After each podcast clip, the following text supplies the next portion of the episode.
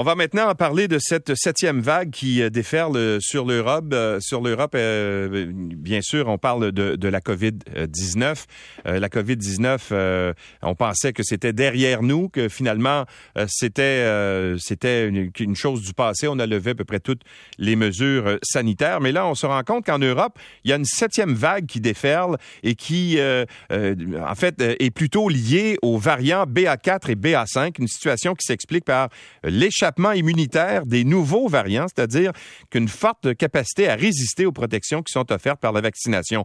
On en parle avec le, docteur Caroline Quash. Bonjour, docteur Quash. Bonjour, M. Lacroix. Alors, est-ce qu'il faut craindre à, court terme, justement, que la COVID vienne encore une fois empoisonner nos vies? Parce qu'on remarque même au Québec que la fameuse tendance à la baisse a cessé. Et là, on a davantage de cas, des hospitalisations, entre autres.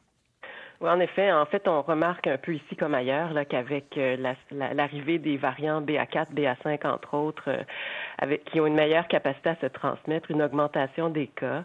Euh, on espérait qu'avec l'été, parce que les gens se verraient dehors, cette transmission-là serait moindre, mais malgré tout, on voit quand même une augmentation. Puis en fait, euh, quand on regarde les signaux là, dans les eaux usées, qui est une nouvelle donnée qui est maintenant disponible sur le site de l'INSPQ, on voit que dans certaines régions, ça monte, alors que dans d'autres, ça baisse. Donc, euh, on est vraiment comme à la, à la croisée des chemins, là, à savoir si ça va continuer à augmenter ou avec le retour du beau temps, on va pouvoir diminuer la transmission. Je pense qu'il faut quand même réaliser qu'on s'est beaucoup vu on avait envie de se voir. Mhm. Euh, les fêtes de Noël reportées au 25 juin ont eu lieu. Et malgré le fait que c'était l'été, il a fait mauvais. Et donc, la plupart de ces fêtes-là ont eu lieu à l'intérieur. Oui, alors ça peut expliquer euh, en partie. Est-ce que c'est rassurant de savoir que cette, euh, ce qu'on appelle la septième vague, en tout cas en Europe, là, concerne un variant de l'Omicron, c'est-à-dire le BA4, BA5. On connaissait le BA2 chez nous. Mais est-ce que c'est. Rassurant de, de, que ce soit des sous-variants, si on veut, de l'Omicron? plutôt qu'une nouvelle souche, par exemple, qui pourrait être plus virulente? Ben, c'est sûr que, ceux qui ont déjà fait une infection à, Omicron devraient être protégés en partie. Je pense que ce qui est un peu embêtant présentement, c'est de savoir est-ce que cette transmission-là de BA4, BA5 est due seulement à sa meilleure capacité de contagion aussi, euh, il possède aussi une bonne capacité d'échappement immunitaire. On a l'impression qu'il y a une partie d'échappement immunitaire qui vient avec ça. Et donc, il va y avoir des risques de réinfection, mais réinfection qui, en théorie, devraient être moins sévères. OK, bon, c'est parce que ces variants-là tendent à être, encore une fois, ben, plus transmissibles, mais un petit peu moins virulents, c'est ça, hein? Ben, je ne sais pas s'ils sont moins virulents ou c'est parce qu'on a déjà une immunité préalable. C'est-à-dire que la première fois qu'on voit un virus, on est souvent très malade. La fois, la, fois suivante, même s'il bouge un peu, notre système immunitaire, surtout notre immunité cellulaire, est quand même capable de contrôler. Donc, euh, les hospitalisations et les décès ne devraient pas augmenter tant que ça. Euh, et donc, c'est vraiment ça qu'on est en train de regarder. C'est toujours la on a l'impression de toujours revenir à zéro. Là, à chaque fois qu'il y a un, nouveau variant qui se pointe le bout du nez, on est obligé de le surveiller pendant quelques semaines pour mhm. voir comment est-ce qu'il va réagir euh, et qu'est-ce qu'il va engendrer comme conséquence. Mais vous avez raison, là, comme c'est un sous-variant de Micron, en théorie, parce, parce que la plupart d'entre nous avons fait une forme ou l'autre de Micron, on devrait être un peu mieux protégé contre les complications sévères. Bon, est-ce qu'on devrait aller chercher la quatrième dose pour ceux qui, qui, ont trois doses, évidemment? Ben ça, je pense Ou attendre. Ben, c'est une bonne question. En fait, quand on avait euh, fait la recommandation, quand le SIC avait fait la recommandation au printemps, on avait dit allez la chercher maintenant. On, a l'impression que la vague va baisser et donc on pourra redonner une autre dose euh, à l'automne. Euh, je pense que là, c'est quand les gens disent moi je m'en vais en Europe, est-ce que je peux aller la chercher? Leur dis oui. Mm-hmm. simplement parce que on voit qu'il y a une transmission communautaire qui est soutenue et donc personnellement, c'est pas c'est pas l'opinion du comité là, mais c'est mon opinion personnelle où on se dit risque-bénéfice euh, si on est pour aller s'exposer, aussi bien avoir une, euh, une immunité la plus fraîche possible. Et cette immunité-là, on sait qu'au bout de 5 à 6 mois, elle, elle, elle décline.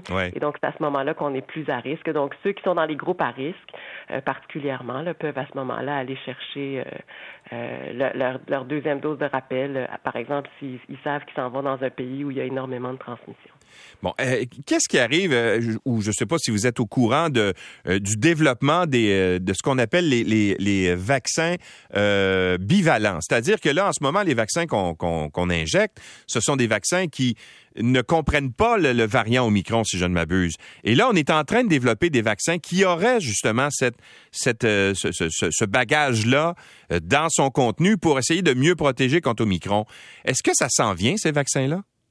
En fait, euh, Moderna est à la veille de déposer ses données, si elles ne sont pas déjà déposées à Santé Canada, avec un vaccin bivalent qui inclut la souche originale plus un, des variants Omicron. Pfizer aussi s'en vient avec son vaccin bivalent. On a eu euh, des données préliminaires de Moderna euh, qui démontrent que effectivement le, le, nouveau vaccin, euh, quand on booste une personne, donc on lui donne une dose de rappel, cette personne-là développe davantage d'anticorps neutralisants contre Omicron.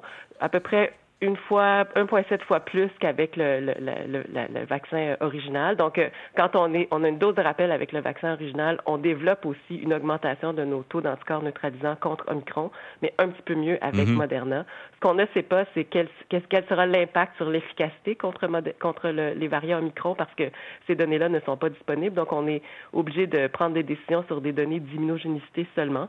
Mais effectivement, ça a l'air un peu mieux. Puis Pfizer devrait sortir ces données sous peu aussi. Alors, à ce compte-là, est-ce qu'on ne devrait pas attendre justement que ce s'il est en, analyse auprès de, de, Santé Canada, est-ce qu'on ne devrait pas attendre avant d'aller chercher une autre dose? Ben, ça, c'est une décision qui est tout à fait personnelle, dans le sens où ce vaccin-là ne sera pas disponible avant l'automne, tout mhm. probablement. Alors, on, depuis quelques mois, on gère son risque. Si on a l'impression que notre risque d'avoir une maladie sévère si on attrapait Omicron est grand, je pense que ça vaut la peine d'aller chercher sa dose de rappel.